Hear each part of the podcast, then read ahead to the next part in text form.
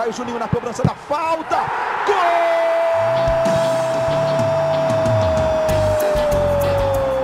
Está entrando no ar o podcast. Sabe de quem? Do Vasco!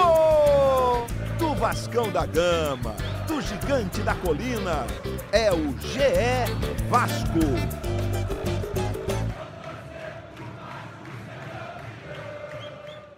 Fala, torcedor vascaíno! Tá começando o episódio 64 do podcast GE Vasco. Eu sou o Luciano Melo para falar de mais uma vitória, agora com classificação à quarta fase da Copa do Brasil. A gente vai receber um dos setoristas de Vasco do GE. Como é que você tá, Fred Gomes? Fala, Lulu. Tudo beleza? Animado aí para mais um papo. E bom de palpite, porque nas minhas participações no Sport TV essa semana uma não foi para o ar porque teve um, um acréscimo longo no jogo do Cruzeiro e não entrou. Mas em ambas eu, eu disse que o Vasco entrava como favorito e para o Cano ficar atento para não levar o terceiro cartão amarelo, porque o Vasco ia passar. Não falei que ia passar, mas que era favorito, entendeu? Foi bom você ter falado de palpite, Fred. Eu tinha até esquecido disso. O fim do último podcast que eu fiz com o Hector, a gente fez palpites para esse jogo contra o Goiás. Ele falou 2 a 0 Vasco, eu falei 2 a 1 e vitória nos pênaltis. Então você está muito melhor do que eu. Foi bom você ter lembrado isso. Eu vou até falar com o Hector depois sobre isso. Fredão, para a gente falar do jogo, cara, é, achei novamente o Vasco começando mal, né? O Vasco tá com um negócio, desde que começou o brasileiro, só na primeira rodada o Vasco não foi pressionado nos primeiros 20 minutos ali, só contra o esporte, o Vasco até fez um gol no começo. Contra São Paulo, contra Ceará, contra Grêmio e agora contra o Goiás aconteceu a mesma coisa. O Vasco foram níveis diferentes de pressão, mas o Vasco levou 20 minutos de pressão em todos esses jogos. E contra ontem, né, a gente está gravando na quinta, fim de tarde aqui, o, o, Vasco reagiu mais cedo, eu achei, do que os outros jogos. Principalmente sob o comando do Benítez ali, Andrei também muito bem, mas principalmente com o Benítez, que flutuou muito, variou muito de posição, buscou muito jogo. Foi o destaque, fora o Fernando Miguel, claro, com, pegando dois pênaltis no fim. Aí gostei muito do Benítez. E no, ali no segundo tempo, alternou um momento que eu não gostei muito do time quando o Bruno César entrou no lugar do Thales, apesar do Thales não ter feito um grande jogo, com um bom momento no fim. Depois das duas substituições que ele botou o Carlinhos e o Parede, o Vasco criou três ou quatro chances ali nos últimos 15 minutos. Podia ter até se classificado no tempo normal, né?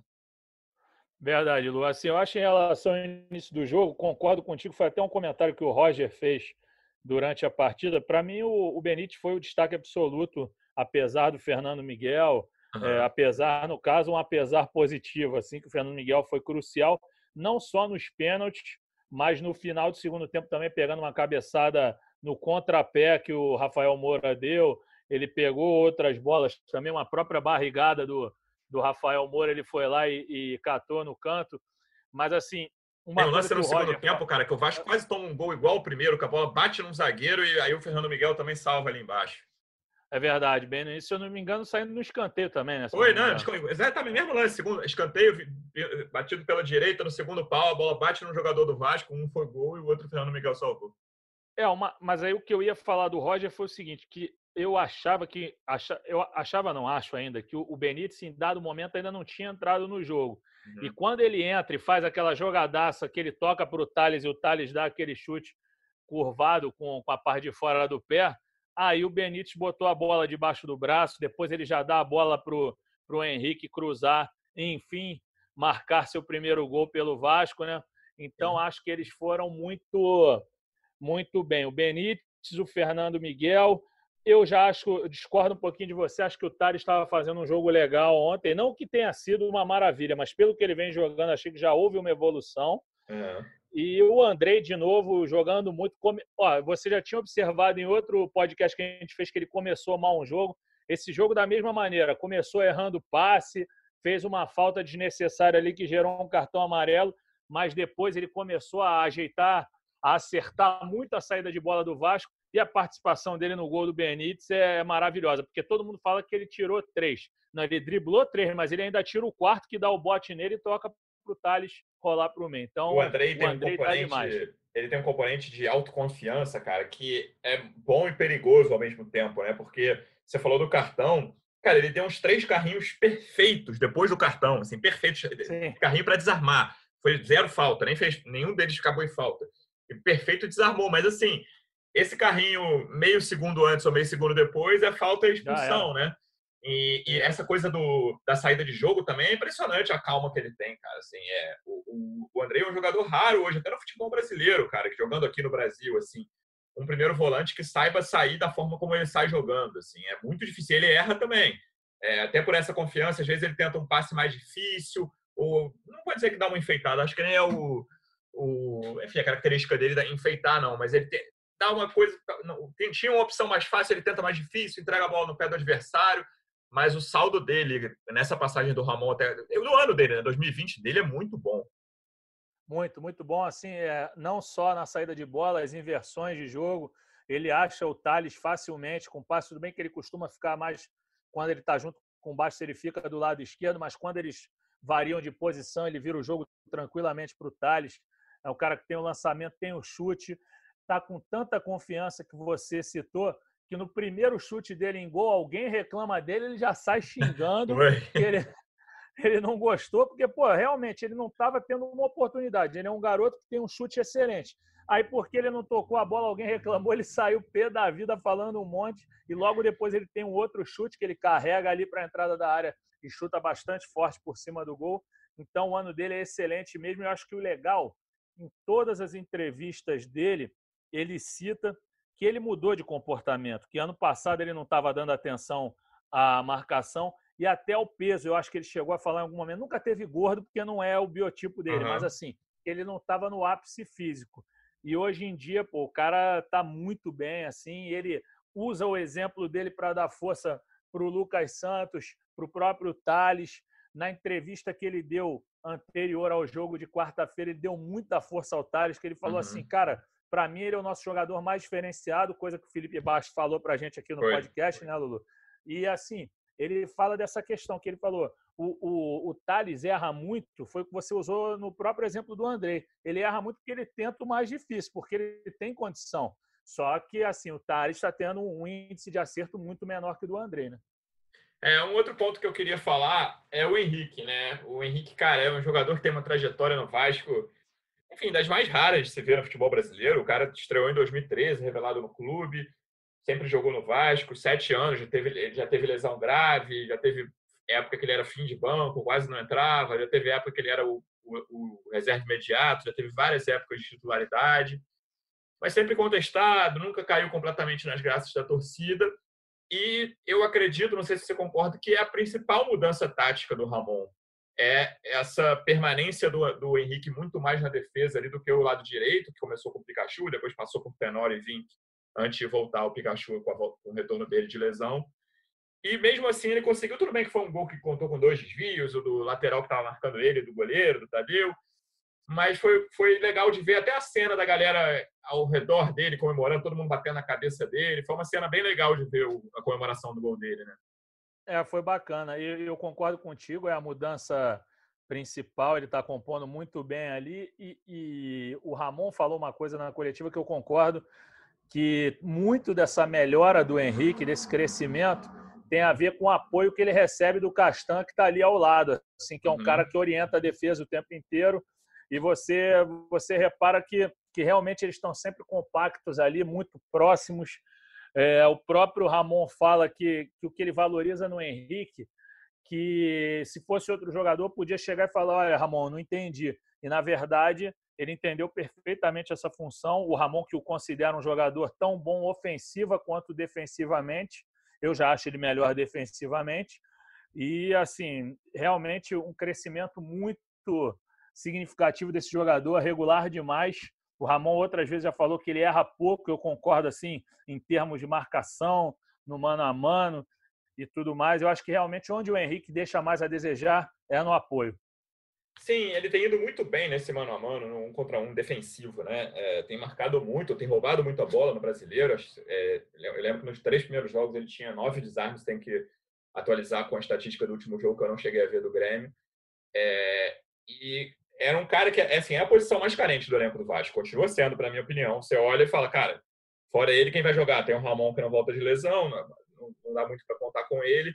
Mas o, o, o, Ramon técnico agora, né, falando do Ramon técnico, conseguiu assim, não vou dizer resolver o problema, mas adaptar o problema de uma forma que minimizou bastante essa questão, sabe? Hoje você não olha e fala, cara, cada jogo do Vasco é um desespero de, cara, que, que vai acontecer na lateral? O, atacante pelo lado direito vai fazer a festa por ali, o atacante adversário. Isso não acontece mais. Você tem uma tranquilidade com o posicionamento e essa confiança do Henrique. É, e ainda assim, ainda dá uma tranquilidade para o Neto Borges que está chegando. Então, é, se ele se fosse em outra situação, o Neto Borges ia chegar como salvador da pátria. Agora não, Sim. o cara vai poder se adaptar ao futebol brasileiro com tranquilidade. E se porventura o Henrique tiver uma queda de produção ou o Neto Borges começar a voar nos treinamentos, a mudança vai ser natural, mas não vai ser nada abrupto, não vai ser nada como uma solução imediata, não, vai ser um negócio pensado. Por isso, o Vasco, por mais que a gente sempre tenha falado que o elenco do Vasco é curto, a gente está vendo o, o elenco do Vasco rodar mais, ter opções. Eu acho assim, ontem, quando o Vinícius saiu, eu até fiquei um pouco assim, pensando, por quem que ele vai colocar? Vai colocar o Caio Tenório? Talvez nas pontas o Vasco ainda tenha pouca opção. Eu até tinha é, pensado no Parede, mas como o Parede vinha jogando pouco, eu falei, não sei se ele já vai apostar no Parede ou se vai uhum. com, a, com, a, amplitude do Caio Tenório.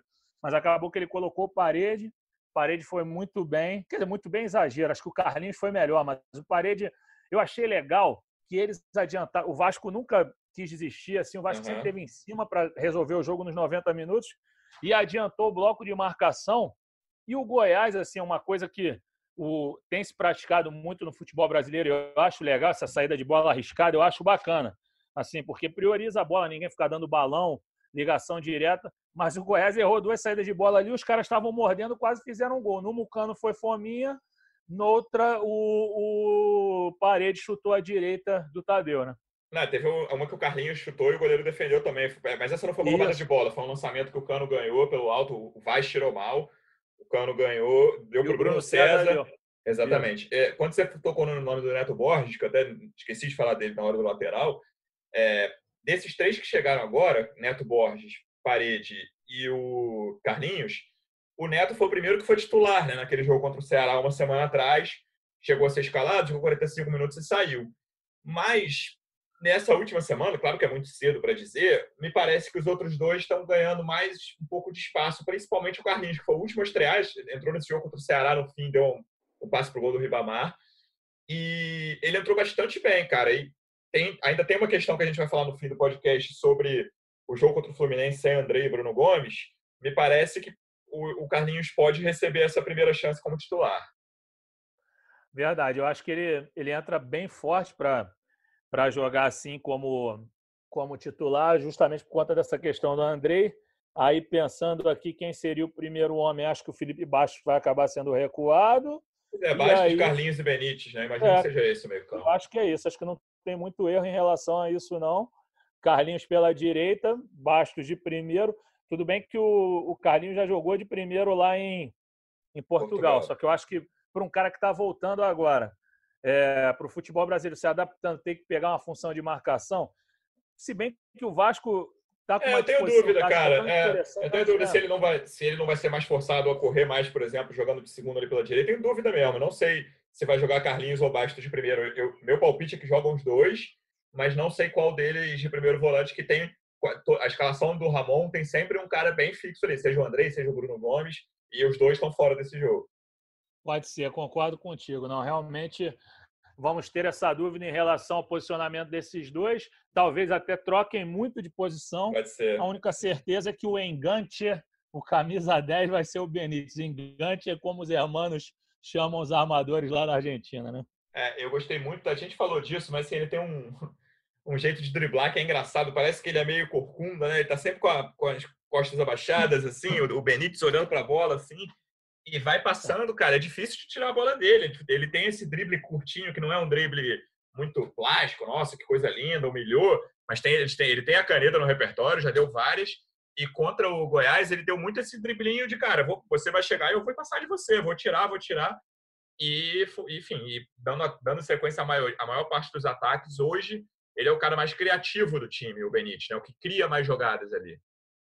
Sem dúvida. Não, e até aquela jogada que a gente mencionou do Thales, ele estava desse jeito todo enviesado, todo envergado para dar a bola para o Thales. Ele deu meio assim, com a parte de fora do pé, já tomando um tombo. Aí ele cai, reclama de falta. Quase que o Thales faz um, um belo gol. Realmente ele está muito bem esse garoto. Até o, o Marcelo Baltar deu uma matéria agora há pouco, né, sobre a situação dele. O Campelo falou que o Vasco está fazendo de tudo para ficar com ele, mas o Independente não vai não vai facilitar não, Lulu. É, você falou dos pontas aí quando gente estava citando as laterais acho que é a maior margem de melhora que esse time tem, cara. Eu vejo que o Thales e o Vinícius podem render bem mais do que eles estão rendendo. O Vinícius acabou de voltar de lesão, até injusto, e o Thales também tem todo esse processo de volta de lesão grave. É, eu olho para o time do Vasco hoje, qual é eu vejo alguns problemas. Esse, esse, esse, do início ruim, acho que é uma peça no meio ali. Eu não sei se o Bastos é o cara para ser titular até o, é, até o fim do brasileiro, aí, que tem muito tempo. Claro que vai rodar, que, com suspensões e lesões. É, e a, onde eu vejo que o Vasco pode melhorar? O, o outro problema é o elenco curto, enfim. Eu acho que o rendimento do Thales e do Vinícius, cara, esses caras jogando, sei lá, 80%, 90% do que eles podem, 100%, por que não? A gente tem que imaginar que são dois jogadores novos que podem render 100%, até melhorar o que a gente já viu deles. É onde o Vasco pode mais crescer de produção, na minha opinião. Eu acho também, assim, mais pela queda do Vinícius pós-lesão do que em relação ao Tales, que está numa constante mesmo. Ele não, não tem conseguido dar mais do que apresentou até agora, mas eu acho que uma hora ele vai embalar sim, por isso concordo contigo que onde há margem maior de evolução são nas pontas. O Vinícius eu acho que daqui a pouco pega, porque o segundo tempo dele para mim já foi bom, assim, já melhorou bastante. Não foi o ideal, mas já melhorou bastante mesmo. Pela primeira vez eu achei que ele jogou bem de pé trocado. Quando ele foi para a esquerda, achei que ele melhorou na esquerda do que em relação a quando joga na primeiro direita. Primeiro tempo, o Vasco jogou muito pouco pela direita, né? Não sei se era porque os dois estavam voltando, o Pikachu e o Vinícius, primeiro jogo como titular dos dois depois da lesão.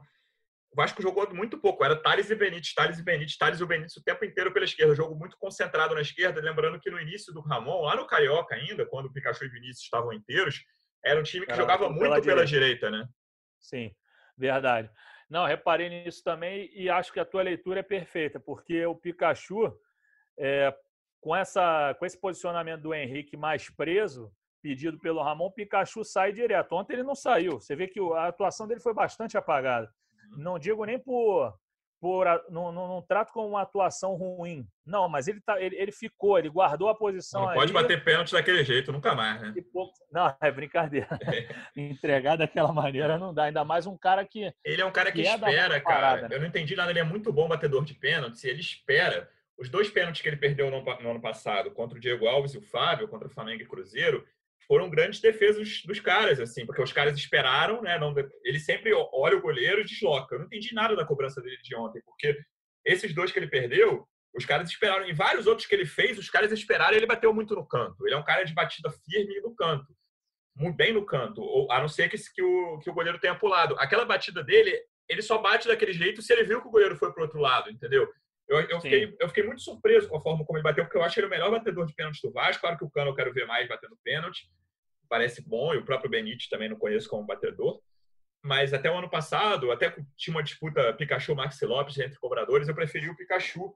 Mesmo com esses dois perdidos, assim, depois ele voltou a bater. Eu lembro que foi aquele jogo contra o Fortaleza 1x0, que foi até o jogo da Lambreta do Thales. Foi o primeiro jogo que ele bateu pênalti depois desse, que ele, ele errou dois seguidos contra Flamengo e Cruzeiro.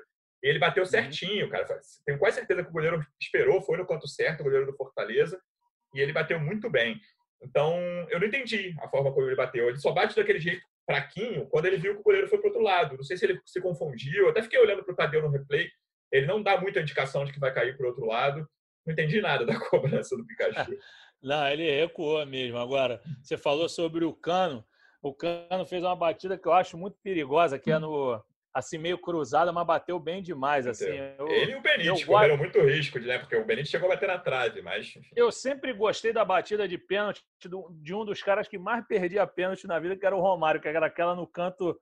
É, no canto direito do goleiro, mas é. o Romário meio que chapava, e assim, quando ele batia certinho, ninguém pegava, ele conseguia fazer ela bem rente ao chão. Eu, eu acho aquela cobrança mais segura. Mas, assim, o Cano tá bem. Ontem não fez uma boa partida, né? Acho que foi uma das piores dele pelo Vasco. É. Mas mesmo assim, mesmo mal, ele consegue prender a marcação, ele consegue dar espaço para os outros. E aquele, aquele lance que ele foi fominha demais com parede na área, eu entendo, cara. O cara é centroavante, ele conseguiu cortar para e arrumar um espaço, ele disputou mesmo. Só que teve. Ele abriu um espacinho, o cara fechou, aí ele podia tentar mais um drible. Aí é, ele acabou. Entendeu? Eu até entendo, mas na próxima dá uma roladinha para a direita. Tava fácil, dá uma roladinha, dá, fácil. E no primeiro tempo, vale lembrar, no iníciozinho do jogo, o Bandeira erra o impedimento dele que ele ia entrar, né? Tudo bem que estava longe do gol, mas, pô, ele ia entrar sozinho, ele e o Vinícius chegando juntos, né?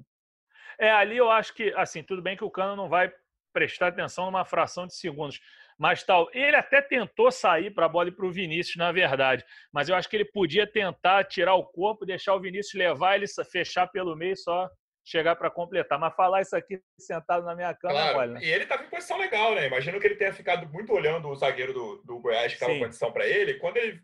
Claro que é difícil ver ali, o cara não estava nem, nem tão perto dele.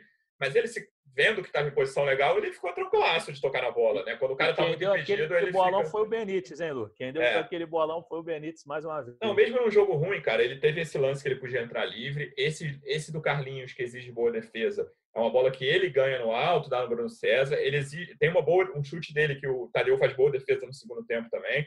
Ele é um cara, assim, ele é o cão no ataque, cara. Ele participa muito, assim, é não é um centroavante apagado, sabe? Quando a bola vai lá, ele vai encher o saco da defesa, cara. Ele vai, Não, sobre, vai dar trabalho. Sobre essa defesa do Tadeu que você falou, impressionante como a bola saiu forte do pé esquerdo, ele desequilibrado. Que ele Tem distância, um né, cara? Exatamente, sem pegar distância, Porra. o chute dele é muito forte, cara. Exatamente, saiu um negócio muito firme. Pena que o Thales estava impedido ali, porque talvez pudesse pegar a bola de cara para o gol. Mas, pô, assim, impressionante como ele tem uma, uma resolução rápida para finalizar se no jogo que, ele, que eu considero que ele foi mal, o cara criou um monte de coisa, um monte de situação. Foi o que você falou, é o cão, entendeu? Um problema para as defesas adversárias. Eu, eu sempre vou repetir isso com você, seja onde eu estiver debatendo, é impressionante como esse cara demorou a aparecer no futebol, porque se você pega os números naquela matéria do Tébaro, uma matéria muito legal sobre a, o reencontro do Thales com o Grêmio, que ele enfrentou o Grêmio no Mundial de 2017, de 2018 para cá, ele fez. É, do Cano, eu falei de uhum. quem? Desculpa, Tales. perdão, Tales. É, o Cano fez 86 gols. Mas você pega o início da carreira dele no Lanús, em outras equipes, ele não tinha tantos gols. Agora é. esse cara vai. Porra, é assim, impressionante. Eu, eu vê-lo jogar é muito agradável. Eu me amarro em centroavante, gosto muito de ver centroavante. Ele é, ele é um cara muito bacana de se ver mesmo, um cara profissional pra caramba assim, agora é ver, depois até a gente tem que dar uma olhadinha no, no regulamento da, da Copa do Brasil para ver se vão zerar os cartões mesmo, porque não é um cara de tomar cartão também. Então, impressionante. O Cano é muito bom. É, ele tem uma carreira muito curiosa. Falar de um, um tema que já é quase repetitivo aqui no podcast, a gente falou bastante no último, que é a dupla de zaga, né? E tem muito bem, mas com uma ressalva sobre o jogo de ontem. Bola aérea. O Vasco tava, o Vasco é um time baixo. Esse é outro ponto de observação para o Vasco. Assim. O Vasco, basicamente, na linha, tem três jogadores altos, os dois zagueiros e o Thales. O resto do time é todo baixo. O Carlinhos, se entrar um pouquinho mais alto, não chega a ser alto, mas também não é baixo. O resto do time titular, Pikachu, Henrique, Andrei, Bastos, Benítez, Vinícius, Cano, é um time todo baixo. Mas mesmo assim, principalmente contra o Ceará, que é um time. O Neto Borges até entrou muito por causa da altura. É um time de dois gigantes lá do Luiz Otávio Kleber, o zagueiro e o atacante. O Vasco não, teve, não sofreu pelo alto. E contra o Goiás, o Vasco sofreu. Verdade, assim. No, claro que isso primeiro... não está só na conta da dupla de zaga, né? Do sistema defensivo ali. Concordo. Acho que eles vinham nos jogos anteriores, como você falou, tirando tudo pelo alto, com posicionamento, com tempo de bola correto. Ontem, como eu estava fazendo o tempo real, até explicando para o nosso ouvinte, que o, o, repórter que fica responsável por fazer o tempo real, o cara escreve, bota vídeo e tudo mais, ele vai, ele tem uma série de funções. E aí eu, eu até falando com o Hector e com, com o Marcelo Baltar, que são os outros setoristas do Vasco no Globoesporte.com, a gente estava discutindo se eles falharam ou não. Eu falei, gente, eu achei que foi mais azar porque tocou no Thales, mas depois vendo, o, tanto o, o, Ricardo quanto o Graça, eles estão meio vendidos naquela bola do gol ali. A bola Ricardo e Graça são a mesma pessoa. Ô, Ricardo, eu tô, hoje tô, tô errando Ricardo Graça e o Leandro Castanho. Já, já troquei o cano pelo Thales, mas enfim, viu? Eu, eu também erro aqui nos cruzamentos do, do, da bola parada. Mas enfim, tanto o Ricardo quanto o Castan não subiram muito bem na bola. E aí a bola acabou batendo numa infelicidade do Thales sobrou para o Rafael Vaz validar a lei do ex, né? É, e a gente falando de confiança, mas mesmo assim, no fim, Segundo tempo, achei que o Castan, principalmente, fez ótimo jogo. O Ricardo não foi mal, não. Mas gostei muito do segundo tempo do Castan. Também, e tem uma, uma saída de bola, se eu não me engano, iniciada por ele ou pelo Andrei, foi ali pelo lado esquerdo. Assim, já com 2 a 1 um Vasco, eles fizeram uma saída ali, cara, que eu falei, pelo amor de Deus, foi muito bonita a saída. Recebi uma mensagem de um amigo vascaíno xingando três gerações da família de todos os envolvidos nesse lance. mas, foi, mas foi bonito de se ver. E pena que o Vinícius não deu prosseguimento à jogada, né? A marcação chegou forte nele, mas foi muito Mas foi uma jogadaça. É brinca... Eu tô brincando, mas assim, foi. Cara, os caras trocaram quatro passes ali da meia-lua para trás, né? Meia-lua de defesa. Assim, a bola foi saindo certinha, chegou no bico da área lá do Goiás. Foi bem legal a jogada. Sim, assim, e, e é uma. Eu acho que é um alento para o Vascaíno que ficou sofrendo com futebol muito ruim ultimamente, principalmente no início de 2019, que a gente, ou perdão, de 2020, que a gente tentava extrair alguma coisa positiva. Por exemplo, ah, o Vasco está com um desempenho defensivo muito bom, mas também jogava contra Bambala e Arimaté, entendeu? Então, porra, é, jogando no estadual, aí não sofria gol, pô, tomou dois da portuguesa. Sim. Entendeu? Agora que está sendo testado realmente, sofre pouco defensivamente. Até a gente comentou o jogo do Ceará, que o Ceará chutou 25 ou 26 vezes no gol, mas a, atuação da zaga e dos volantes é tão positiva e afasta tanto o ataque rival da área do Vasco que os caras chutavam sem perigo nenhum. O Fernando Miguel não precisava trabalhar. Ontem, sim, ele trabalhou porque foi um jogo frenético no segundo tempo. O Vasco saindo para matar o jogo, o Goiás contra-atacando, aquele Vitor Andrade que surgiu muito bem no Santos. Ontem começou com muita velocidade, depois entraram aquele o Ratinho e o Marcinho também entraram bem esses caras. Então foi um jogo frenético e acredito que o Vasco, assim, por ter tido aquela postura de não desistir, de estar em cima, eu achei o jogo mais vibrante do Vasco, achei muito legal mesmo. Resgatou a autoestima mesmo do Vascaíno. É um momento muito legal de se acompanhar por tudo que a gente vê fora de campo, é, a crise econômica que é constante, a crise política que nem se fala, é muito bom poder falar de bola, entendeu? Porque a gente tem que ficar falando toda hora de Assembleia Geral, é, ah, liminar para cá, derruba a Assembleia daqui, convocação de não sei o quê. E aí a gente pega um futebol para se comentar, não aqueles jogos é, chatos de 1 a 0 com todo mundo atrás, não, um time corajoso e que orgulha a torcida vascaína. Cara, tá cedo. São, o Ramon tem sete jogos até agora, dois no Carioca, quatro no Brasileiro e um na Copa do Brasil. Mas assim, até agora, na minha opinião, o Ramon é responsável pela maior mudança no futebol brasileiro, uma mudança de um time no futebol brasileiro em 2020, cara. É uma coisa impressionante o trabalho, não mérito não só dele, claro, mas ah, o Vasco vinha muito mal com o Abel, ele teve muito tempo para trabalhar, o Ramon. E, cara, a mudança no time é, é, uma coisa que é raro de você ver, assim. Quando troca o técnico, tudo se acerta, tudo pode dar errado ainda, é muito cedo, deixando todos os dois pés atrás aqui. Mas o, a mudança que o Ramon impôs a esse time, com, com, com os jogadores comprando o discurso dele, comprando o barulho, é raro de ver. É, é muito legal, Lu, porque assim, você falou de muito tempo para trabalhar. De fato, ele teve. Ele é, ele é empossado, entre aspas, é oficializado pelo Vasco dia 30 de março.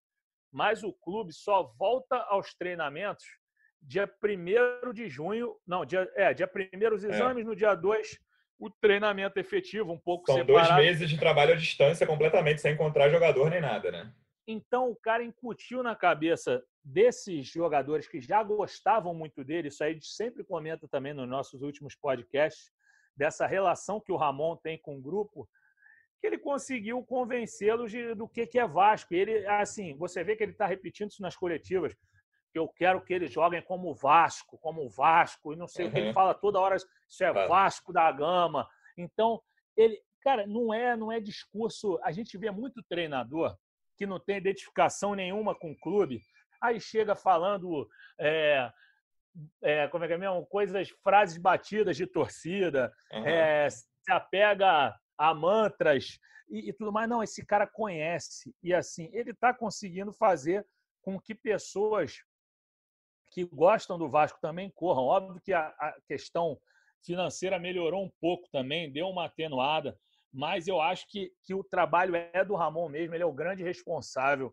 por isso. Ele tem o apoio do, do Lopes Júnior também, que é um cara que tem muita história no Vasco, e do pai do Antônio Lopes, que nem se fala, que é o maior treinador da história do Vasco. Chegou eufórico no vestiário ontem, dava para ver pelo vídeo lá da Vasco TV. O Lopes chegou eufórico no vestiário lá na Serrinha. É, é, então, é, é, assim, é um pessoal que gosta desse clube, entendeu? E que fizeram o, o time jogar como o Vasco mesmo, assim, porque com todo respeito é, ao torcedor do Goiás, que se porventura estiver escutando a gente. Acho que o, o risco é pequeno um... de ter um torcedor do Goiás ouvindo aqui, é, mas tudo bem. Mas eu pode ter aqui. Faz, faz bem, faz bem na ressalva. Para o Goiás e para o Vasco, entendeu? Lá em Goiânia. Mas assim, o Vasco em condições iguais com, com o Goiás, que eu nem acho que esteja em condições iguais de elenco, o elenco do Vasco é melhor. O Vasco sempre vai, sempre vai ser favorito e com esse espírito vai, vai ser mais favorito ainda, sem torcida. Se bem que se tivesse torcida lá, talvez tivesse mais vascaíno que torcedor do Goiás. Então, assim, eu acho que o Vasco jogou como Vasco, mostrou que era o time grande na história e teve uma postura louvável, assim, de atacar o tempo inteiro. A gente falou para fechar a análise individual do jogo, a gente falou de confiança do Thales, confiança do Henrique. Provavelmente a, a posição no futebol que mais precisa de confiança é goleiro, né? E o Fernando Miguel é outro que tem uma carreira muito curiosa. Você falou do Cano aí, guardados as devidas proporções. Fernando Miguel é um cara que chega no Vasco já com experiência, mas tem, sem ter sido titular absoluto em clube grande. Mesmo no Vitória, ele, ele foi titular em vários períodos, mas revezou muito com o Kaique, aquele goleiro grandão que já foi de seleção de base e tal, mas nunca se firmou lá. E ele, cara, faz um ano e meio que ele é titular do Vasco e não dá para considerar que o, a, a, posição é um problema do time. Assim, do, é o melhor goleiro do Brasil? Não, não é. E ele foi muito inteligente no, no pênalti do Rafael Moura, cara. A maioria dos goleiros pula, pula antes e tal. Até o que eu falei do Pikachu aqui, que fica esperando. Ele aproveitou que o Rafael Moura não esperou, bateu no meio de qualquer forma. Ele foi muito inteligente ali. Como você citou no início, ele já tinha feito boas defesas durante o jogo. Né? Sim, eu até perguntei para ele sobre o pênalti do Rafael Moura. Ele falou que tinha estudo ontem na zona mista do, do jogo ele, ele afirmou que tinha muito estudo e que ele falou que realmente o pênalti é, no meio do gol é muito arriscado para o goleiro. Porque às vezes se o cara fica e, e o, o, atacante coloca no, no, canto, fica feio para o goleiro. Mas uhum. ele, nesse caso, foi o que você falou. Ele esperou e fez uma defesaça, porque pegar a bola ali no alto não é mole, não, cara. Não é assim porque você falou. O cara que se joga, a tendência é ele já ficar com o raio dos braços bem menor. Entendeu? Ele não vai conseguir colocar a mão onde o Fernando colocou. Então, é, foi muito inteligente mesmo. Durante o jogo, também excelente, assim, foi crucial e no gol do, do Vaz ele não tinha o que fazer. Né? Goleiro é uma posição que evoluiu muito. Acho que alguém falou isso na transmissão ontem, não sei se foi o Júnior ou o Roger. O Roger. A primeira vez que eu vi, eu vi, que eu lembro, um goleiro pegar a pênalti no meio foi o. Deve falar do, do rival do Vasco aqui, o Flamengo, na final da Mercosul de 2001. O Júlio César pegou um pênalti assim. Eu fiquei muito impressionado. Foi até um jogo que, é, a final, o Flamengo perdeu, o São Lourenço foi campeão. Fiquei muito impressionado com aquela defesa. Foi um chute forte também do, do zagueiro, que eu esqueci o nome. E, cara, sim, hoje sim. você vê bastante. Ontem mesmo, Juventude América de Natal, teve o goleiro, o goleiro do Juventude pegou um pênalti assim. Então, você vê, é comum essa coisa do estudo, de. Porra, os caras pegam um pênalti hoje, Fred, que o cara foi lá no cantinho, o goleiro gigantesco vai, se estica todo, e o cara tem essa manha de ficar no meio. E o Fernando Miguel, cara, hoje tá longe de ser um problema do Vasco a posição, né? Não, o Vasco está bem seguro em relação a isso. E dizem que o futuro é promissor também, até pela multa e pela renovação longínqua que longínqua não, longeva, melhor do que longínqua é longe.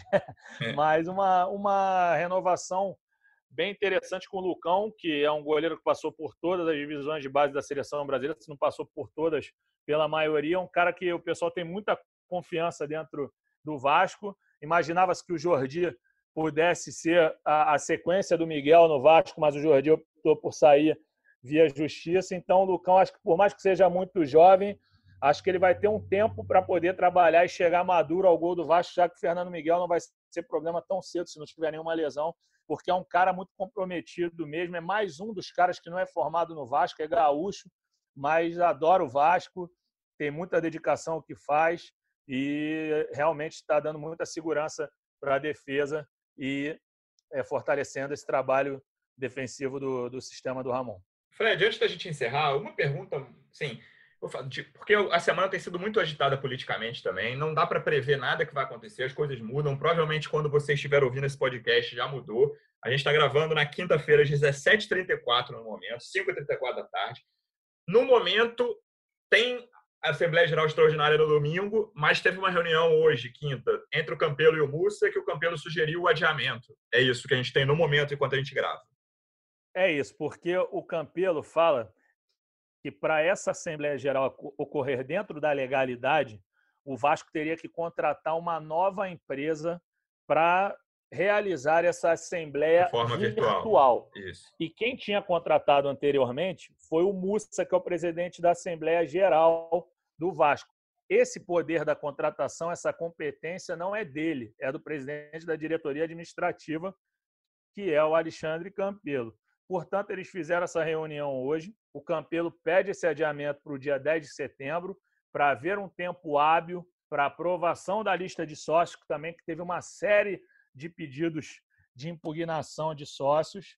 Então, ainda não há uma decisão. Eu acredito, pelo tom do que a gente viu na matéria do Marcelo Baltari e do Rafael Zarco, eu acho que vai acabar adiando essa e. Enquanto isso, o Conselho Deliberativo está tentando afastar o Mussa, né? Tentando assim, o Conselho vai fazer uma sessão, o presidente do Conselho é muito crítico ao Mussa e pode haver esse afastamento numa reunião na sexta-feira, vulgo amanhã. É isso. É, porque o Conselho Deliberativo não concordou com a. O Roberto Monteiro, presidente, uhum, uhum. e vários pares dele não concordaram da votação separada no, na Assembleia Geral da reforma estatutária e da votação direta. Muito se fala que a eleição direta no Vasco já foi aprovada, mas há quem conteste isso. Para a gente explicar isso, Lu, é muito complicado, mas essa é a questão. Não, a, é, a votação direta precisa passar pela Assembleia Geral Extraordinária, Sim. que a gente não sabe quando não, vai ser. Eleição direta não tem erro. Agora, a reforma estatutária, segundo uma, o, que já se passou, o que já foi aprovado em conselho, estaria aprovado, mas tem muita contestação em relação a uma série de, de questões dentro do estatuto, incisos, parágrafos, que geram dúvidas e reclamações de correntes políticas diferentes. Por exemplo, o grupo do, do Júlio Brandt, a Sempre Vasco, que é um, um candidato em potencial que está sempre presente, eles são contra alguns itens da reforma estatutária, eles são favoráveis à maneira que se configurou a votação. É, o grupo do Jorge Salgado também. Né? Do Jorge Salgado da mesma forma. Inclusive, então... um ponto importante, o, o, grupo do Jorge Salgado conseguiu na justiça que a reforma do estatuto seja retirada da AGE, por enquanto também, né? Tudo pode mudar. Exatamente. Foi retirada inicialmente, só que aquele negócio que você falou, recurso toda hora, para lá e para cá. A gente está gravando às 5h30, quinta-feira. Talvez até o podcast ser publicado já rolou alguma Tudo coisa. Tudo pode mudar. Então é isso, Fredão. Sábado, lembrando que sábado, sem André e Bruno Gomes, Vasco enfrenta o Fluminense no Maracanã às sete da noite. Deixa eu até confirmar aqui, mas acho que é sete é da isso noite. Mesmo. Pode, pode falar é tranquilo isso. que eu sei. É, sábado às sete da noite, Fluminense e Vasco. Na segunda-feira a gente volta aqui para falar muito desse, desse, desse, quinto jogo do Vasco no campeonato, o que tiver de novidade política também. Mas vamos ver o que, que vai acontecer nesse clássico. Fred, palpite para o jogo de sábado, por favor. 3 a 1 Vasco. 1 a 0 Vasco. Vamos ver se eu vou manter a minha racha invicta de uma, um jogo só, se eu chego no segundo. Fredão, obrigado pela presença mais uma vez, amigo. Na segunda-feira a gente volta. Lulu, uma honra participar mais uma vez. Daqui a pouco voltamos. E o Vasco tem a possibilidade de reassumir a liderança já no sábado mesmo, já que o Internacional joga com o Botafogo mais cedo, né? Então o Vasco vai entrar em campo já sabendo o resultado internacional. Se porventura empatar ou perder, bastará uma vitória para o Vasco ou depender de um saldo de gols para voltar à liderança. E também tem que torcer contra o São Paulo, contra o Corinthians, para não haver uma mudança no saldo de gols. Mas o Vasco tem saldo positivo de 6 e o São Paulo 2. Eu duvido que o São Paulo, que não goleia ninguém, vá golear o arquirrival. Beleza? E, e, lembrando que isso tudo aí, seja Inter, seja São Paulo, o Vasco tem um jogo a menos que essa galera toda, né? O Vasco tem quatro Exatamente. jogos e eles têm cinco. Exatamente. Mesmo se o Inter ganhar do Botafogo, se o Vasco ganhar do Fluminense, continua em segundo, com dois pontos a menos, mas um jogo a menos também. Obrigadão, é, Fred. O aproveitamento melhor é o do Vasco. Valeu, Lulu. Aquele abraço. Pessoal, segunda-feira a gente volta. Obrigado pela audiência. Um abraço.